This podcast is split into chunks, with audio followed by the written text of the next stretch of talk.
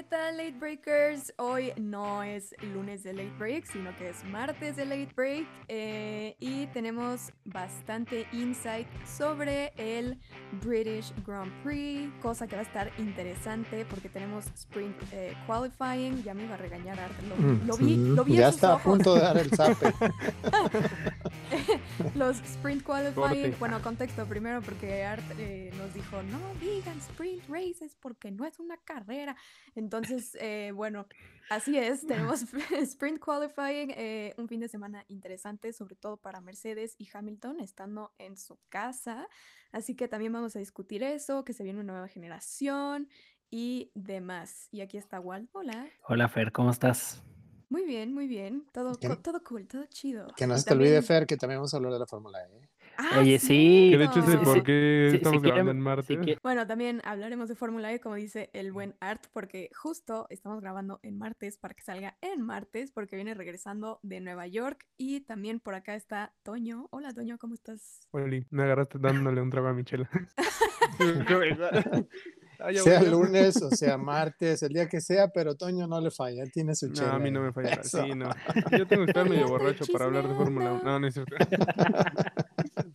Chaleando, Este, chismeando. No, pero no, muy bien. Ansioso porque ya bueno, quiero, bueno. ya quiero el British GP. Y aparte, el jueves viene lo de lo de esta presentación del nuevo concepto de auto de fórmula. Y ah, ya lo quiero ver.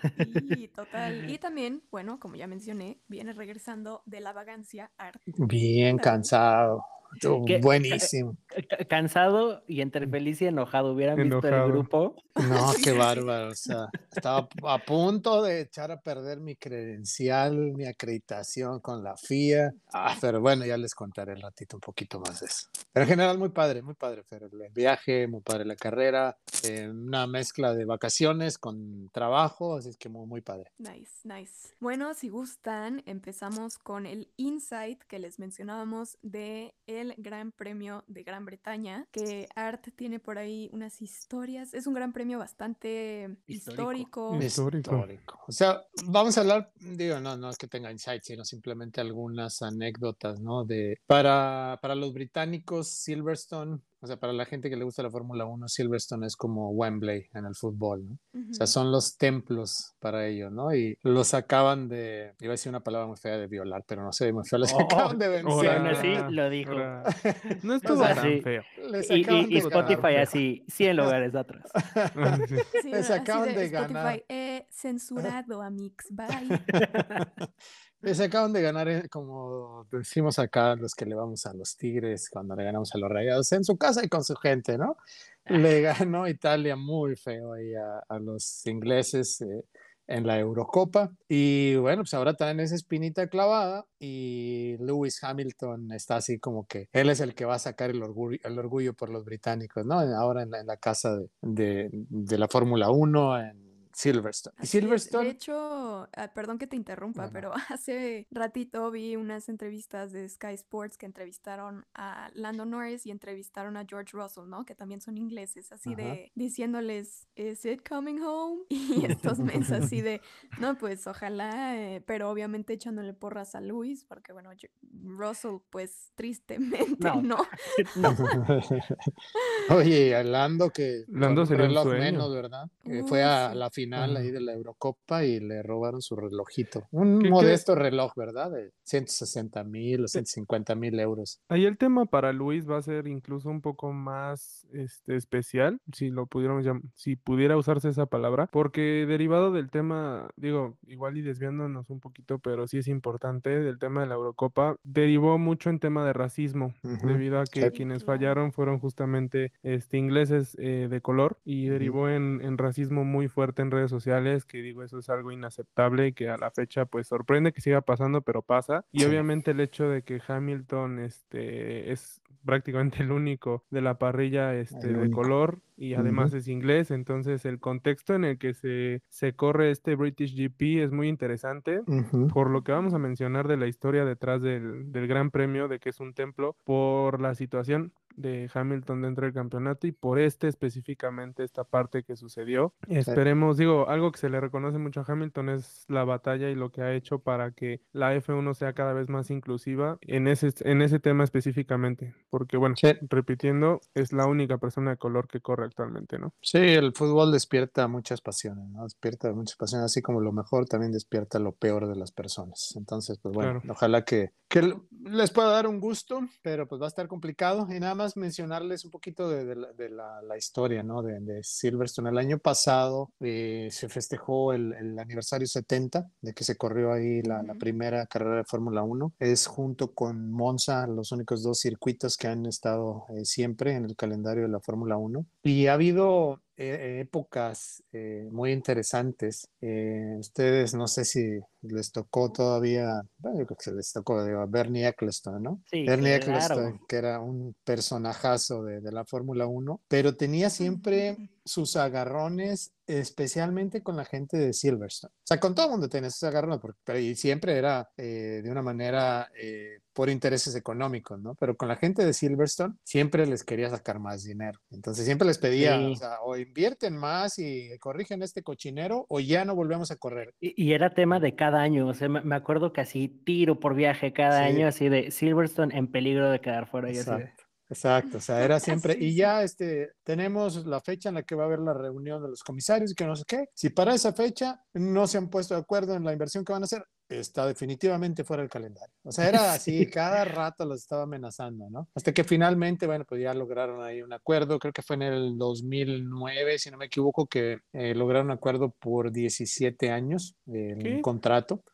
Y ya, o sea, ha habido muchos cambios en, la pista, pero se ha mantenido la esencia, de muchas mejoras. Ahorita es una de, las mejores pistas y, pero tiene sus, sus, curvas que son ya este, históricas, ¿no? Stows y otras, que son, digamos que a los pilotos les gusta mucho y que eh, la hacen una pista que disfrutan manejando, a los espectadores también les encanta y se arman unos ambientes padrísimos ahí, aunque les ha tocado algunas situaciones como en el 2012, que fue una lluvia increíble y estaba todo inundado, toda la pista, todos los alrededores. Mencionaban un caso de un, unos eh, patrocinadores que salieron de, de la ciudad, llegaron, salieron a las 10 de la mañana a la ciudad y llegaron a las 6 de la tarde a su puesto ahí en la pista.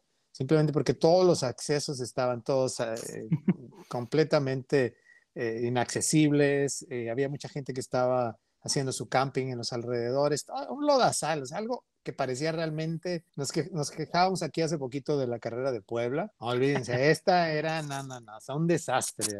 Puebla era Mónaco. Sí, sí, sí. Entonces, o sea, ha habido ese tipo de cosas, pero luego hay carreras épicas, ¿no? Como les mencionaba antes de entrar al, al programa, una carrera, una carrera de, de 1987 de Mansell eh, que ganó ahí. Mansell es, digamos que antes de, de Lewis, fue una de las, si no es que el mayor eh, ídolo ahí en, en la Fórmula 1 para los británicos en tiempos recientes. Y ese carro en particular, ese Williams Honda de ese año, el 86-87, el livery que tenía, los colores, son también históricos.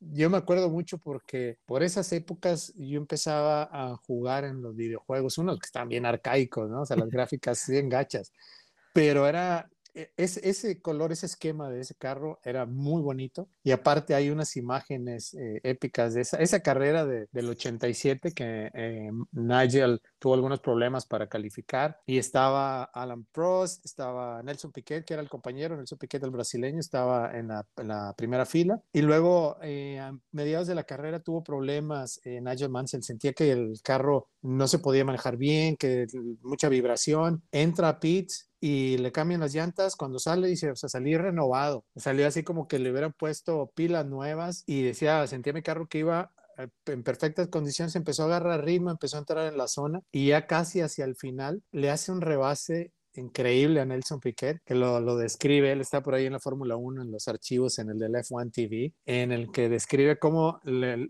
va llegando hacia por atrás a Nelson Piquet, luego le hace la finta como que lo va a rebasar hacia la izquierda, dice, y veo donde Nelson voltea a ver el espejo, y en eso que él voltea a verme por el espejo, yo me voy por la derecha, lo rebasa y dice, en el momento que él trata de reaccionar, yo ya lo pasé, y lo pasó prácticamente en la última vuelta, se da cuenta luego que no traía combustible, se quedó sin, gasolina, llega toda la gente ahí a hacerle bulto porque invadieron, así como invaden cancha, ahí invadieron pista, pero dice, les dije, no lo vayan a tocar, no le agarre nada al carro, porque si ustedes le quitan una pieza a este carro, me descalifica. Si toda la gente se portó buenísima onda y se, se formó una valla ahí entre ellos mismos para proteger el coche, y después le dan un rayo, no me acuerdo quién fue el que le dio un rayo, una ventona a, a, Nigel Mansell para que llegara al podio, que también esa fue una de las, eh, de las fotos épicas que hay ahí. Y, o sea, lo cuenta así como un cuento de hadas, ¿no? O sea, fue una de las mejores carreras que ha habido ahí en, en Silverstone. Y para mí en particular, digo, me gusta mucho por, por esa historia de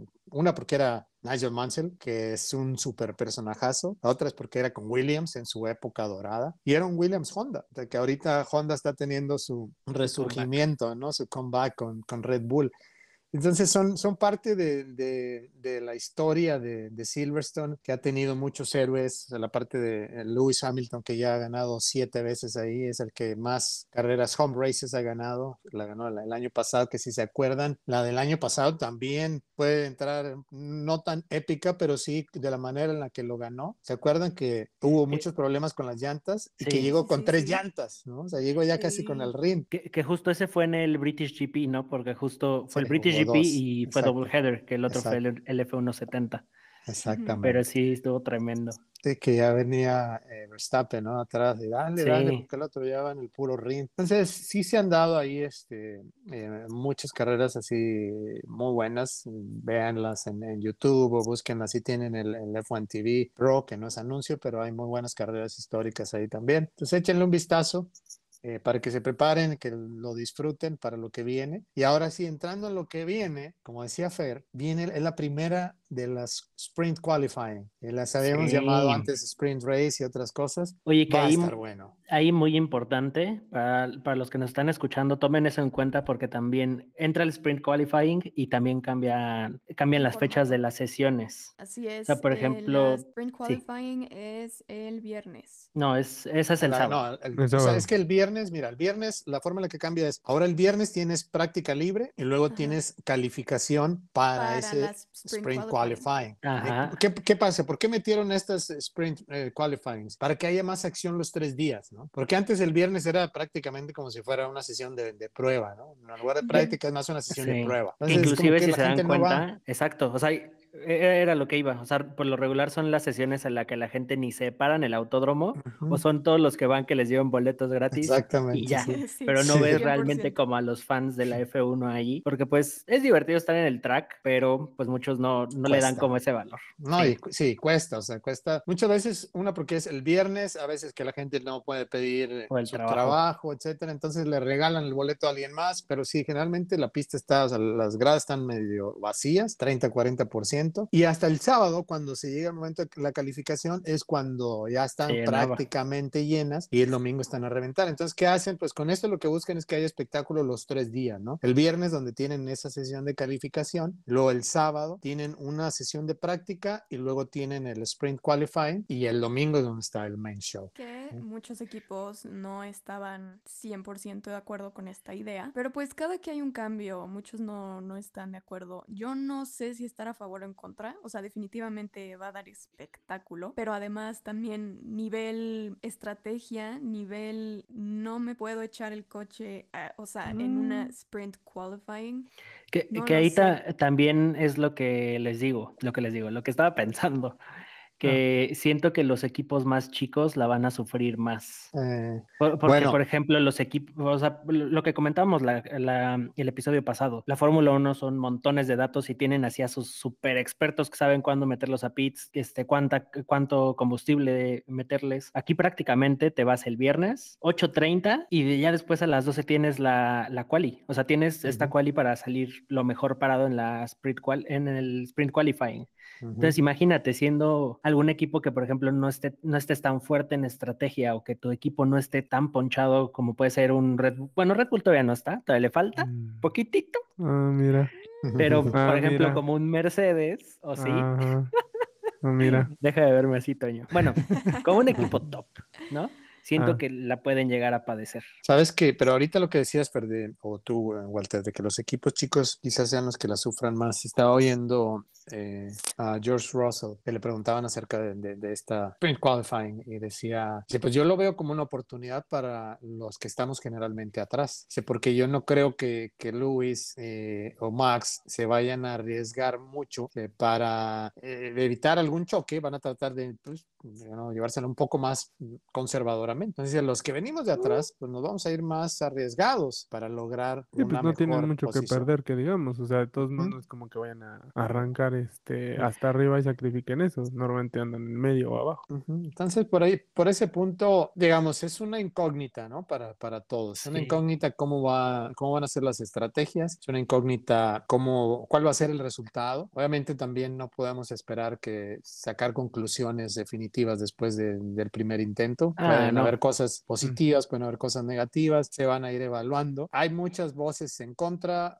voces a favor. Yo estoy a favor, a favor de que se prueben las innovaciones. No soy así muy de que eh, ay, quiera que todo se mantenga de la manera clásica. A mí me gusta mucho la innovación y me gusta mucho que se experimente. Si no funciona, pues simplemente se quita y ya. Si funciona, si hay buenos resultados, si hay, digamos, que cuáles van a ser los resultados, los parámetros sobre los cuales van a medir el éxito. Una es obviamente que haya un mayor eh, engagement. Bueno, una, la, otra cosa que no mencionábamos es Silverstone va a ser una fiesta porque regresa la gente. Ah, sí, van a tener aforo Va a estar al 100%, si va a estar al aforo completo, entonces va a ser una fiesta en Silverstone. Entonces, eh, yo espero que haya el completamente así el viernes, el sábado, domingo, que haya mucha afición. Pues ese es un parámetro, ¿no? Que esté lleno los tres días. El otro es ya en sí el sprint qualifying, el ver la participación, ver eh, la emoción, ver que sea algo que realmente te guste verlo, que la audiencia televisiva haya un buen número, un buen nivel de rating y que los equipos también tengan buenos resultados, ¿no? Justo eso iba a decir también, o sea, desde el punto de los medios también va a ser importante. O sea, digo, pensando de, desde nuestro lado, ¿no? Porque usualmente los viernes, pues sí, narras las prácticas, pero no, no es el big deal. Sí, no se les da el peso. Exactamente. Y, y tú o nosotros o, quien sea como narradores, como, eh, o sea, sí, ok. Y obviamente tú como espectador, pues también es como, ah, X, veo los highlights y listo. Yo me incluyo en esas personas porque la verdad es que no, no, no le encuentro mayor relevancia. Es más para los pilotos, claramente. Luego lo, lo cool, digo, y eso lo, lo platico como experiencia personal a mí lo que me gustaba hacer mucho, por lo regular los viernes iba con gente que no era tan fan de la Fórmula 1 y les decía, tengo un boleto, te regalo un boleto, vente conmigo. Y ahí pues echamos chisme, echamos chela, echamos este relajo, porque siempre hay chela ahí. Y, y aprovechabas justo esas sesiones de prácticas para introducirlos a ese rollo y como que poquito a poco te ganabas a un nuevo fan de la Fórmula 1, que inclusive ya hasta te decía así de, oye, consígueme un boleto para mañana o el, para el domingo, ¿sabes? Sí, pues sí. O sea, lo padre. Uy, chavo, no se va a poder no, manito. Ahora, van a ser, son 100 kilómetros de ese sprint qualifying, que en este caso de Silverstone son 17 vueltas, o sea, va a durar aproximadamente 25 30 minutos. La carrera, creo, bueno, ese el sprint qualifying va a ser, creo que como a las 10 de la mañana, tiempo de México. 12, mm, a mediodía. ¿A mediodía? Mm. Ah, no, el sprint qualifying 10.30, ya andaba viendo el del viernes. sí, porque si, quieres vamos en orden. El viernes tenemos la primera, primera práctica a las 8.30 de la mañana, la, la quali para el sprint qualifying a las 12 y es todo el, ese día. Después el sábado tenemos la práctica 2 a las 6 de la mañana y el sprint qualifying a las 10.30 de la mañana y ya la carrera a las 9 y el domingo. El domingo. El domingo. O sea, son tiempos perfectos para poder estar echando unos taquitos de barbacoa y estar viendo ahí las sesiones, ¿no? ¿De dónde sacaste las 12 entonces? ¿Cómo? Es que dijiste que a las 12, pero que estaba que te confundiste. Ah, es que la, la quali del viernes es a las 12. Ah.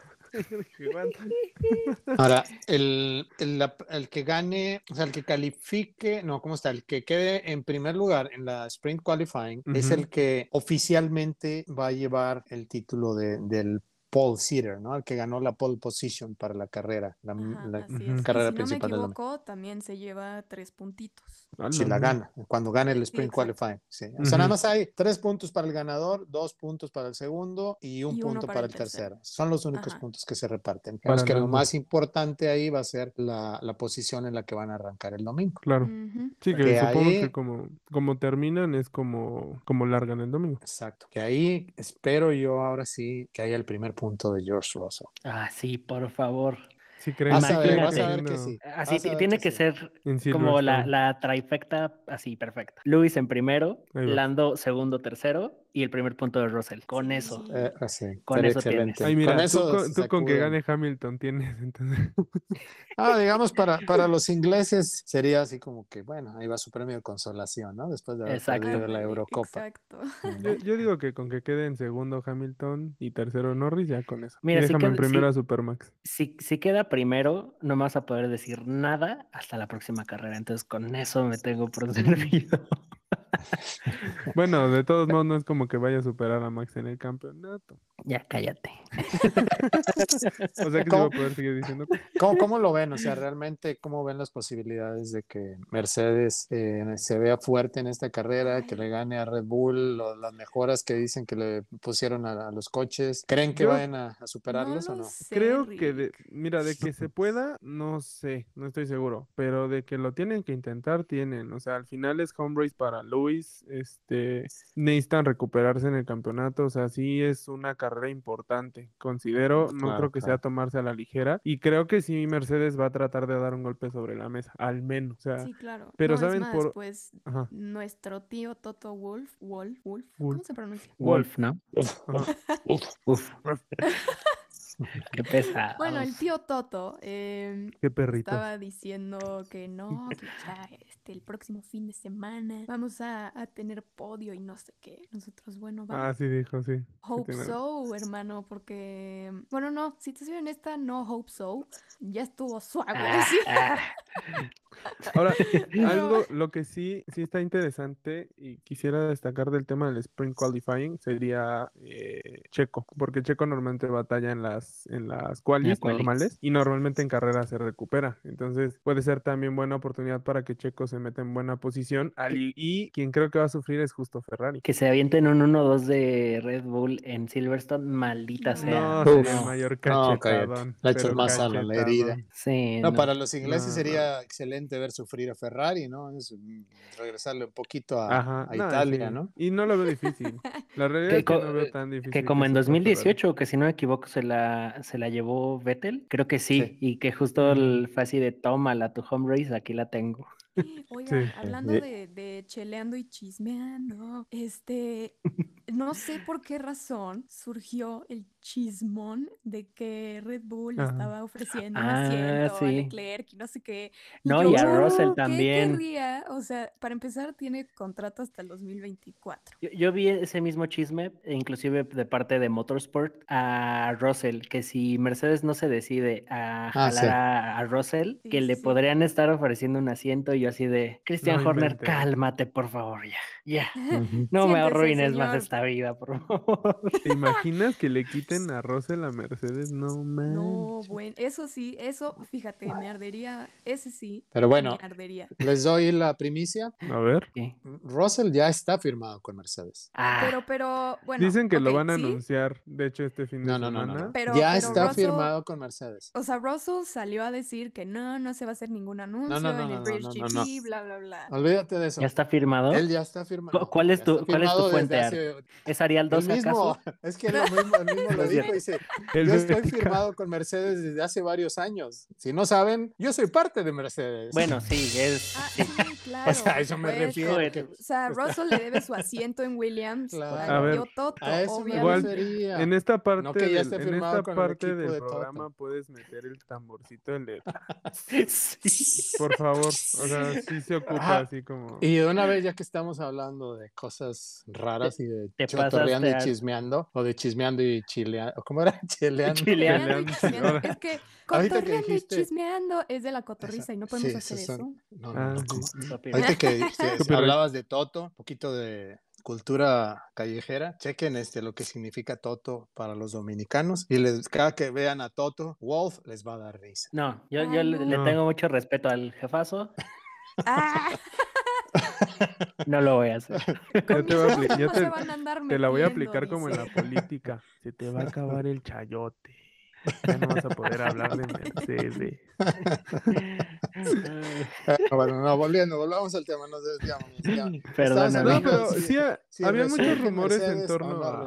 Había muchos, muchos rumores en torno, nada más para cerrar, a, esta parte de Russell de que tal vez pudiera ser Silverstone el momento en el que se anuncie, justo por todo el entorno de esto, pero no sé, o sea, digo, sería, sería hablar de lo que, lo que hemos mencionado durante toda la temporada, ¿no? El tema de pero yo creo que sí, ¿no? No ha hecho eso. Puede ser que, sí se va a dar. o, sea, ser que ya, esté, sí, no, no, no, lo van a anunciar todavía. Y como habíamos dicho... Va, a haber como muchos smoke and mirrors, ¿no? O sea, probablemente suelten como un tease, así como, eh, pero no. Eh, Ay, pero también, cuando, o sea, Russell el fin de semana subió una foto lavando su Mercedes y todos, no, ya firmó, güey, sí, o sea, sí, o sea, ya. Ay, yo, me acuerdo cuando caí en ese juego del, de los smoke and mirrors de las biografías de los pilotos. El, cuando fue, fue durante invierno que mm, Bottas quitó eh, este Mercedes AMG F1 Driver y ah, este, y este Bottas quitó que era, bueno, cada uno quitó que era driver de cada uno de sus equipos y dije,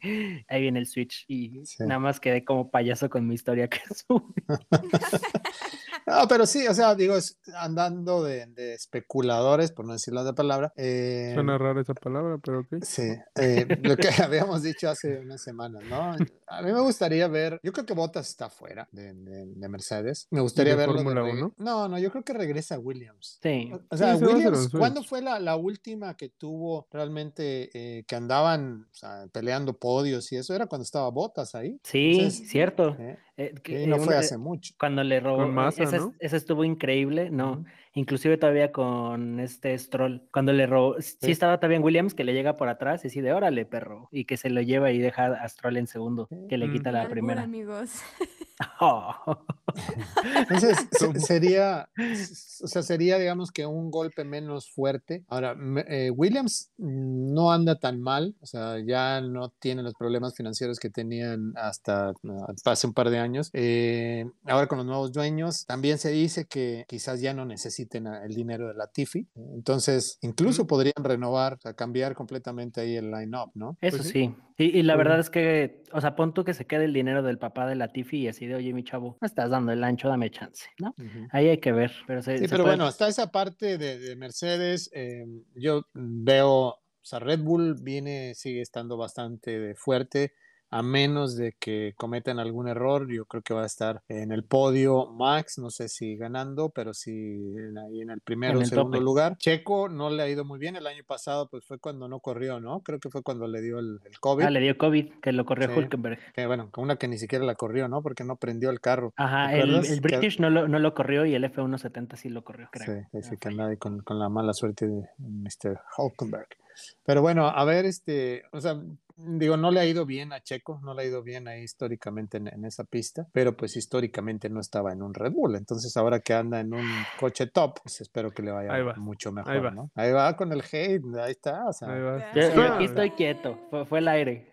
Ah, fue el aire de Verstappen rebasando a Hamilton. ¡Ay, no es cierto! Hijo de su madre. No, no, sí es cierto. No, o sea, a mí me gustaría para que, para que se mantenga la pelea y que se reaviven las esperanzas, me gustaría más eh, ver a, Lewis Hamilton ganando este Grand Prix. A mí no, yo quiero que lo aplasten en el campeonato. yo, la, verdad es que, o sea, tomando en cuenta como lo que ha hecho Mercedes en, años anteriores, si bien ya nos han enseñado así de que si no les va tan bien, toman todo lo que les está fallando y lo mejoran por mil, siguiendo esa lógica, ahorita que les llegan sus mejoras, podrían sufrirla menos, pero es 2021, ya no sé qué está pasando, este Max está en primer lugar, entonces igual no me aventuro a decir que sí. Yo, yo creo que tal vez sí puedan ser más competitivos. Creo que ahorita va a ser muy importante lo que pueda hacer Checo. O sea, creo que más bien ahí va a estar la clave del éxito de los Mercedes. Eh, porque no sé, o sea, yo, yo a Maxi lo veo, insisto, y lo digo cada semana, lo veo muy concentrado, ya fuera del tema de, de fanatismo y todo. Creo que sí está muy enfocado. Están cometiendo muy pocos errores. Un grave error o un error de Red Bull en estrategia o de Max pudiera darle oportunidad y puerta a los Mercedes a que lo hagan de ahí en fuera no creo que lo suelte este Max. Y si Checo logra un buen este, sprint qualifying y logra mantener un buen ritmo de carrera, pudiera darle un buen golpe a, los Mercedes. No sé si un 1-2 se me hace soñar demasiado. O sea, Hamilton no se va, o sea, abajo del segundo no veo a Hamilton, sinceramente. Ahí sí no. Checo tiene, un 1-3, más bien. Checo tiene que sacudirse el mal resultado de la última carrera.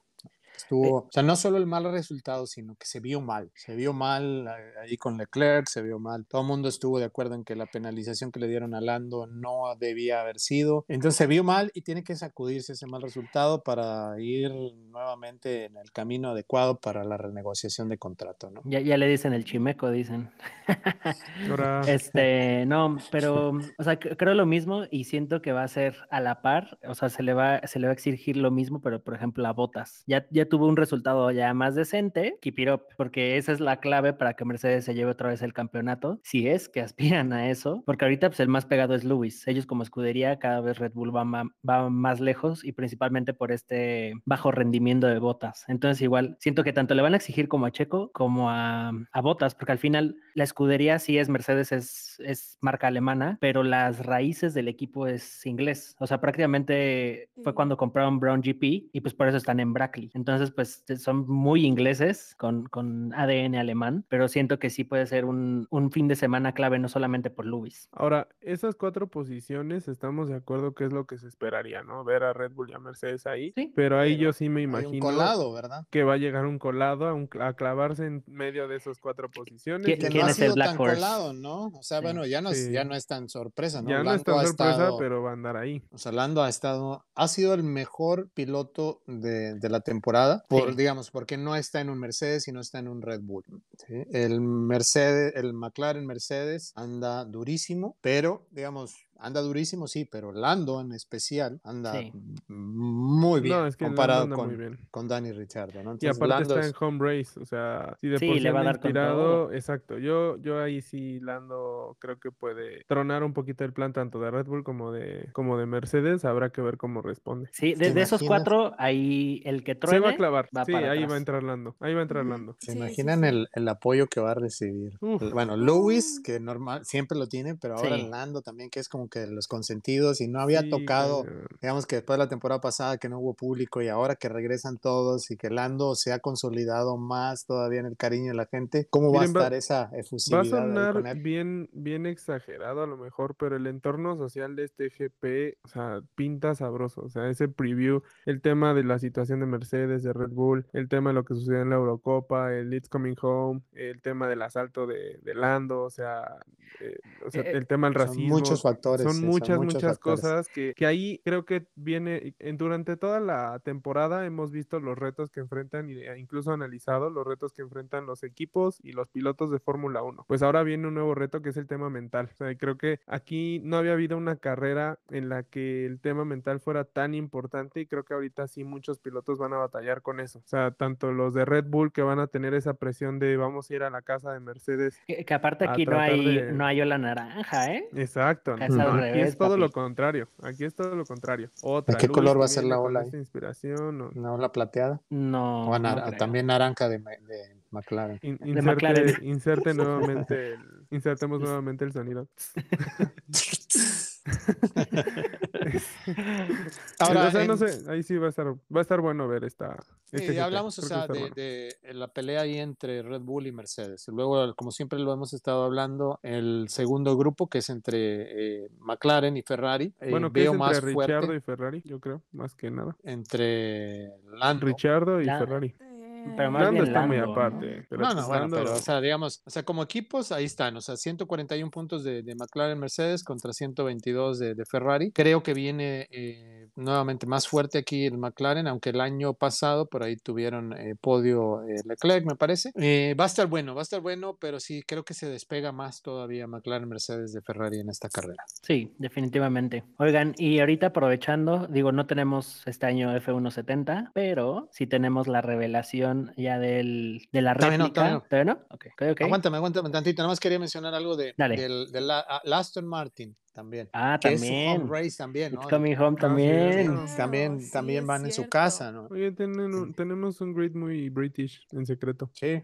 Entonces, por eso, digo, también para ellos va a ser algo muy especial también, agregándole a todos esos factores que mencionabas ahorita, Antonio. O sea, ese sabor que tiene el tener ellos ahí en casa, ahora sí con gente. Y un dato ahí interesante que ha estado eh, mencionando en estos días también, del color de, del Aston Martin, que eh, seguramente les ha pasado. British Racing Green. Que lo, lo confunden bien gacho con, con, los Mercedes, ¿no? O sea, cuando van en, en, la carrera, en la transmisión televisiva, de repente crees que estás viendo a Mercedes, estás viendo a Aston Martin, ¿no? Entonces tienen que hacerle un cambio, obviamente al patrocinador ahí, los de la Pantera Rosa, el BW, eh, ¿qué? BW, BW, Ay, ojalá y no. Que, que, que tengan, que, tengan suficiente con el casco de Vettel.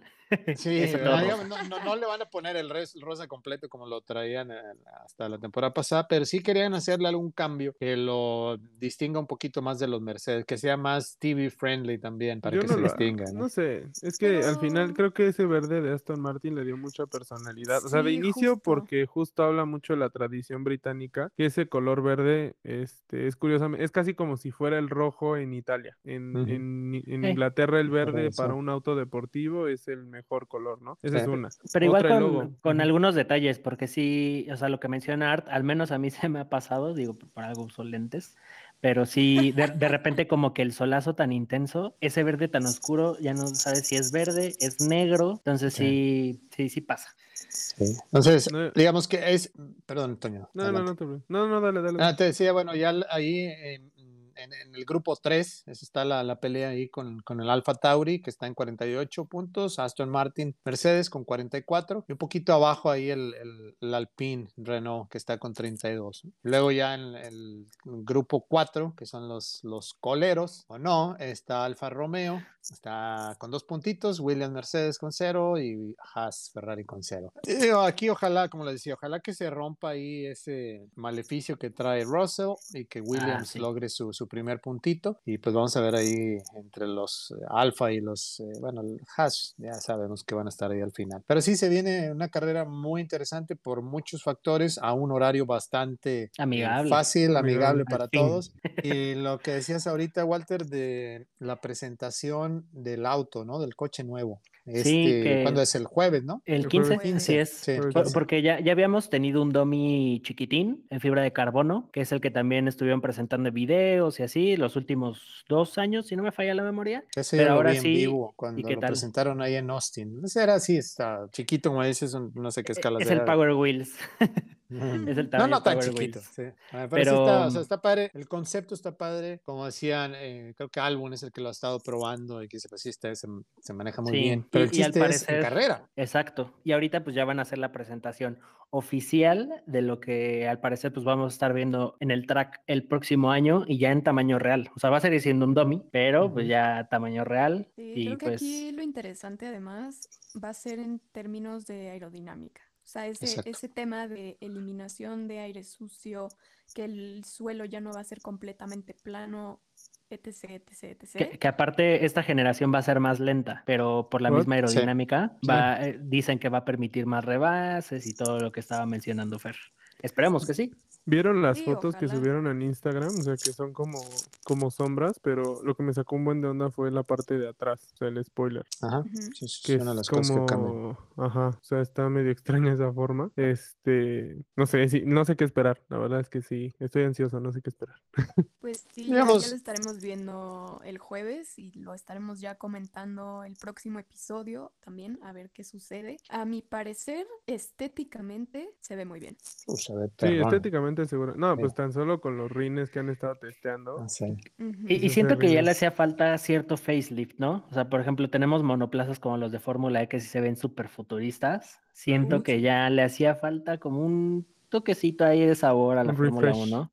Digo, también no, quiero ver algo así sacado de, de, este Blade Runner, pero pues algo que sí se vea ya más modernón, más agresivo y que sobre todo sea funcional para los rebases.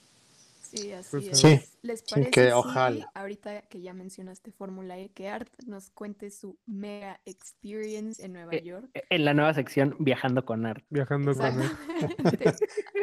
con Arturito. ¿El Nada, bueno.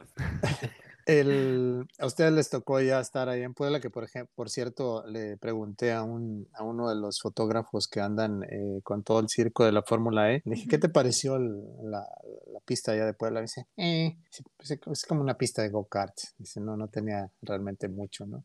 Y, pero bueno, Nueva York, eh, en realidad es en Brooklyn, la carrera, es en Brooklyn. Eh, vamos, que está en una zona industrial, la pista está en una zona industrial en medio de... Pues, con el puerto, ¿no? En unos docks. Sí, en el en el Red Hook District.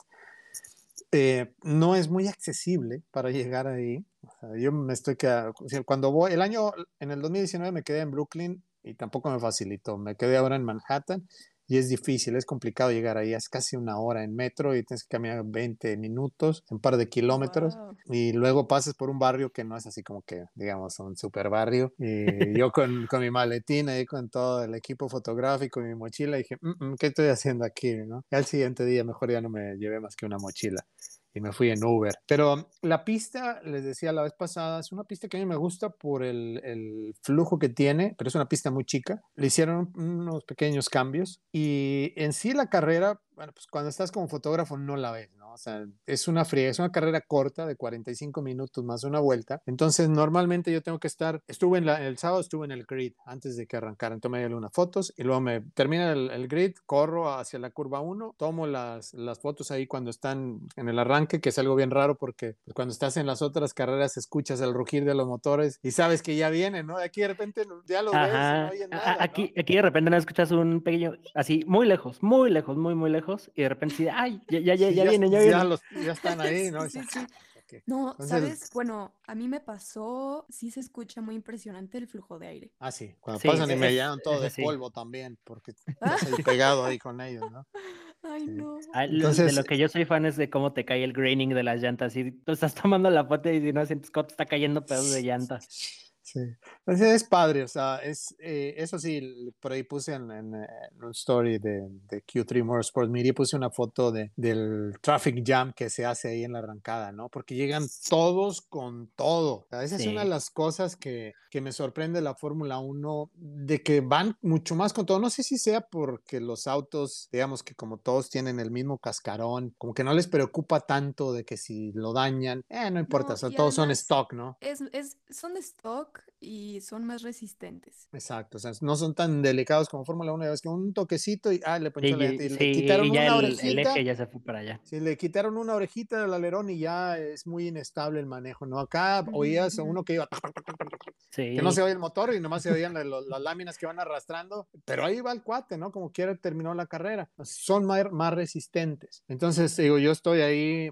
corro hacia otro lado de la pista y corro hacia otro lado. Tengo que estar en tres distintas partes, entonces no me permite ver la carrera, no la tengo que ver después. Eh, ¿Qué pasa con, con- con las dos carreras, no? Este, sorpresas, eh, sorpresas en, en, digamos que el sábado cuando gana Gunther de, de la, de la BMW, del Andretti Racing, que por cierto, que acabado se ve eh, Michael Andretti. Bueno, no acabado, Sí. más bien se ve que le ha estado entrando du- duro a las Cheves, ¿no? Ahora.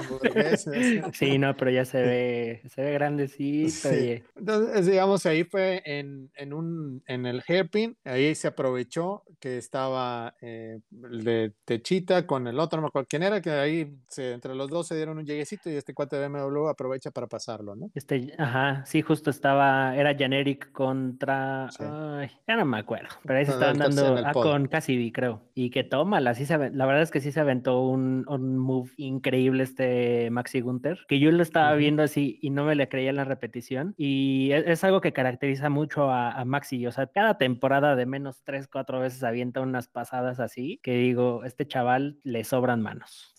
Sí, entonces hubo ahí, este, pues esa carrera estuvo bien. El, el domingo viene ahora Sam Bird, que el sábado tuvo problemas. Sam Bird eh, arranca desde la pole, mantiene eh, su posición en la carrera, la gana. Jaguar estaba feliz. Nick eh, Cassidy no le fue tan bien. ¿Ibas a decir Eh, algo, Walter? Este sí, que, que ahí también es importante. Es el Ja- Jaguar fue de los equipos más golpeados durante el IPRI de, de los de las dos rondas en Puebla. Y la verdad es que justo ver a Sambert ya inclusive llevándose la carrera, así fue redención completa para él. Justo cuando choca, bueno, cuando se retira en Exacto. Puebla por un choque. O sea, estaba devastado el chavo. O sea, no, no sé si lo pasaban en la, en la transmisión, pero cuando le fuimos a tomar fotos y estaba ahí, el cuate, o sea, tenía mil emociones. Entonces ya verlo ganando ya con su equipo. Sí, y es que, y deja tú, o sea, no solo que ganó, sino que también se volvió a estampar aquí en, Nueva York, ¿no? Se estampó antes de la calificación, o, o, sea, un buen golpazo, alcanzaron a, reparar el coche y pudo calificar. Entonces, eh, digamos, Jaguar estaba feliz el, domingo, ¿no? Ese podio ahí con, con Sam Bird estuvo... Además, pues ya son líderes del campeonato, cosa que ya llevaban esperando. Que eso es algo a lo que voy ahorita. Sí, ahorita voy a mencionar ese tema, eh, Fer, de precisamente de, del estado del campeonato. Que, Así es. Digamos, es, es, una de las cosas, yo no sé qué opinión tengan ustedes, pero, o sea, la parte de, la, de que es muy poco predecible la, la Fórmula E es de una manera atractivo, pero a la vez yo siento que perjudica en gran parte. Digamos, ¿dónde verías tú o cómo ves eh, que en, un serial estén las marcas fuertes como Audi, Porsche, BMW, que estén en la media tabla, Mercedes también. O sea, están en media tabla en este caso. Los ves en la Fórmula e y dices, ¿qué, ¿qué, onda? ¿Por qué están en media tabla como equipos mediocres? Es que no, no, no es que sean equipos mediocres, sino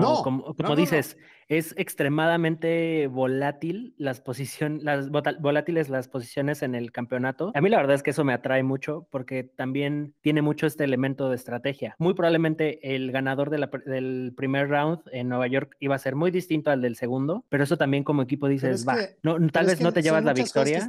pero yo creo que, que no es, es... una categoría también para el desarrollo de las marcas.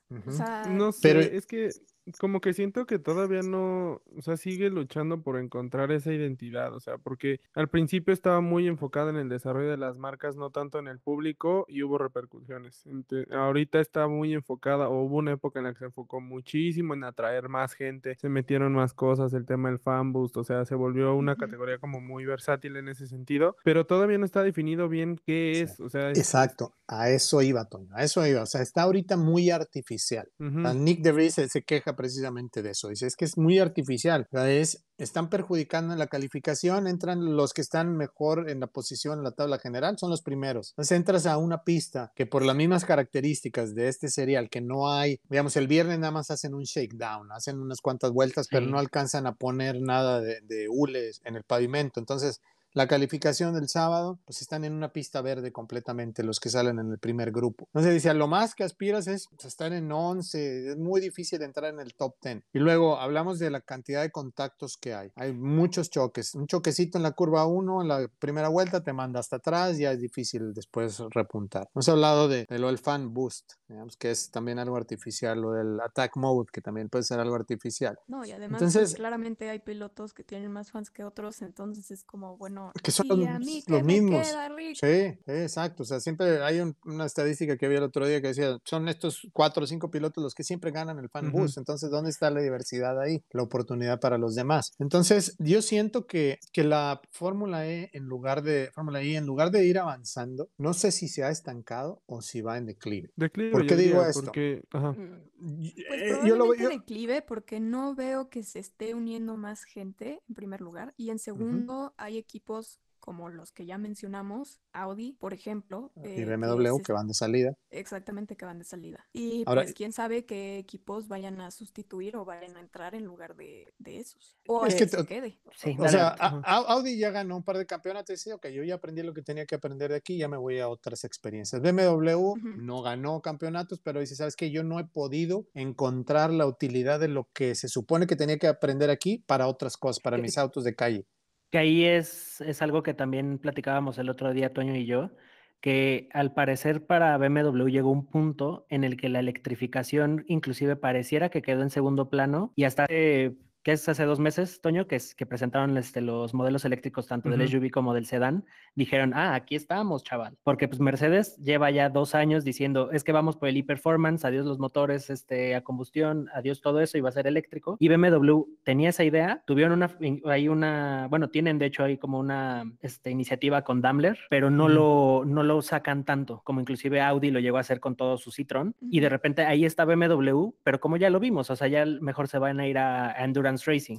Es que sabes cuál es el tema, por ejemplo, en el caso de, de es que volvemos al, al, mismo tema, o sea, lo que mencionaba, ¿no? Que que las marcas ya no, ya no veían la utilidad ahí. O sea, es, siento que está este afán de hacerlo tan igual y, no me acuerdo si en alguna ocasión lo platicamos en el programa o lo platicamos como por fuera, pero es, es algo que, por ejemplo, otras marcas y otras, este, otras categorías dominan. ¿Qué es el balance? O sea, ¿qué es lo que quieres? ¿Qué es lo que se va a hacer? El chiste es encontrar que todos salgan beneficiados de aquí. Y la bronca es que aquí tratan de hacer algo tan igualitario para todos que no les sale igualitario. O sea, no, no, todos los sea... pretenden hacerlos iguales pero, pero al final sí necesitas que cada uno tenga cierta libertad de desarrollo, por así llamarlo, como lo tienes en Fórmula 1 y que haya cierta, o sea, sí necesitas que la competitividad, bueno, suena, suena una tontería, pero tanta competitividad suele ser contraproducente porque al final quien gana o no gana es por temas más circunstanciales que por temas de la, de la fabricación de los autos o, del tema de cada marca. sí, o sea, de, de, los recursos, digamos, si pones, que los recursos a un lado, pero es de la estrategia, de la habilidad de los pilotos, del manejo del equipo, muchas cosas, ¿no? Que en este caso, si tú eres Porsche y eres Mercedes, o sea, eres una marca premium que llega a este serial y ves que dices, oye, pues el que está de tope allá, primero el que está ganando son o sea, marcas que no tienen la misma relevancia que yo. que por ejemplo, ahí algo que, que justo como que contestando a medias lo de Fer, ¿quiénes entrarían en lugar de ellos? Yo siento que vienen más marcas chinas y ahí sí. a mí me van a empezar a perder los chinos ahorita, pues sí, o sea, son másters en electrificación. Daimler tiene sus acuerdos con mil chinos, este BMW también, Porsche. bueno, Porsche se fue con Rimac, que son europeos. Yo habría, yo habría otro comentario, porque no nada más es que se vayan los chinos, sino van los chinos, pero ya de una segunda, este, o sea, de una segunda línea, porque incluso las marcas chinas que están haciendo temas eléctricos en, motorizaciones se están aliando con marcas más grandes de renombre, justamente alemanas, este, europeas, americanas, para hacer motores y desarrollar carrocerías para el futuro. Entonces, quienes entren ahí va a ser más a, mira, es más, hasta yo creo que va a acabar siendo como las estas carreras de drift, o sea, que, en realidad no hay una escudería o algo así, más como por yo la verdad, o sea, a mí la verdad es que me gusta, me gusta mucho la, la Fórmula I. Me gusta mucho ver las carreras en la televisión y, la disfruto mucho en, en, vivo. O sea, no soy de, de, las personas que dicen, ah, es que no suenan. Ah, o sea, a mí me gusta, todo lo que sea carrera me gusta. Eh, los pilotos ponlos en, en carrito de paletas y van a competir con todo. en lo que los pongas va a haber competencia. Y los coches son rápidos. O sea, yo estaba en la, en la, recta principal, me puse detrás, hay un área, había un hueco ahí entre, digamos que los stands que tienen los, los equipos, y encontré una forma de, de hacer un panning para, pero pasaban hechos madre. O sea, la verdad es que yo estaba intentando, eh, hablando de fotografía, un slow shutter bastante lento, sí, para capturarlos así rápido, en el momento que entraban de derecha a izquierda, tenía que hacer un movimiento de cintura rápido. Van hechos madre. O sea, la verdad es que sí. Pero yo vi este evento casi como si hubiera sido un, un evento privado. O sea, hubo muy poca gente. Si comparo con el 2019, donde las gradas estaban llenas, ahora había una grada donde había gente del público al que le regalaron boletos porque no, no se vendieron boletos, nadie, o sea, nadie compró boletos y había una grada VIP. Esa es la crítica. Yo creo que lo enfocaron más a atender a esa gente VIP y nada más puro PR, o sea, era traer a esa gente que vean los cochecitos, que se tomen sus selfies y, y mi crítica principal es a la organización que, de, de media, que la verdad es que no nos trata nada bien. Fía, toma nota, por favor. No, o sea, uno va, le hace, uno quiere hacerle, digamos, darle difusión al cereal. Estamos haciendo un esfuerzo. Yo estoy pagando de mi bolsa ahí ese viaje. O sea, yo pago ese recurso. Yo estoy haciendo, son, llego a las 5.40 de la mañana me levanté para estar ahí a las 7 de la mañana y salir hasta la última sesión. Entonces son muchas horas de esfuerzo como para que no nos traten bien, o sea, como que nos trataban realmente como si fuéramos un estorbo y vamos a hacer nuestro trabajo para darle difusión que necesitan difusión. Ahí sí, estoy súper de acuerdo con Eso iba a decir, como si no necesitaran a los medios, pues. Sí, o sea, el, domingo, pues son 100% necesarios. O sea, ahorita estamos hablando de la categoría, pero llegará un día en el que no. Pero bueno, pues con eso cierro nada más una muy buena carrera, buena experiencia en lo automovilístico, no tanto en, lo demás. Este, ojalá que mejoren esos aspectos y pues ojalá que haya más futuro para la Fórmula E. Ojalá y sí, porque la verdad es que ahí Alejandro Agag parece que no se va a detener, ya ven que ahí también está el Extreme E y veamos qué más sale de, su mente, ¿no? Sí. Pero bueno, amigos. cerramos. Cerramos. Muchísimas gracias por escucharnos, amigos. Perdonen que en vez de ser lunes, hoy toca martes de Late Break. Espero que lo disfruten. Justo queríamos que Art estuviera aquí para traernos todas sus vivencias de, New York, buenas, malas, lo que haya sido. Siempre es un placer que, que Art nos esté contando todo esto. Él sí puede salir. Pero bueno, amigos, este, Vasper. Pues sí, así es. Muchas gracias eh, a todos los que nos escucharon, si llegaron al final y si no también, ya saben que lo comparten, nos escriben sus dudas, preguntas, sugerencias y demás. Y a mí me pueden seguir como ferlara.h. Perdón, perdón, ahora sí que perdonen los late breakers que los dejamos sin nada que escuchar el lunes, sin su fiable este, noticiero de F1. Este, no, pues muchas gracias por escucharnos. A mí me encuentran como Tonio.dg en Instagram. Y a mí me encuentran como My Racing en Instagram. Muchas gracias por escucharnos, compártanos. Ah, que por cierto, lean la nota del, del New York City Prix por Diego con fotos de art, chulada de fotos. Chulada, ¿eh? ahí sí se todo el más, me faltan muchas. Y, no, no, se olviden de seguir también a Q3 Motorsport Media, así los encuentran en, en Instagram, arroba Q3 Motorsport Media, que es un, es este, un medio que ahí está Art, con otro fotógrafo que la verdad toman unas fotografías increíbles. Muchísimas gracias por prestarnos unas fotos para este domingo, que la verdad ahí la organización no toma fotos. Nos subieron 10 para los medios y dije no. Pero muchísimas gracias, amigo. Vale, nada. Y pues a mí me pueden encontrar como arroba Walter Kensler y sobre todo síganos en, en arroba w.k.media, Facebook, Twitter, Instagram y no se olviden de visitar la página web. Nos vemos, amigos. Adiós. Hasta pronto. Bye. Chao, chao.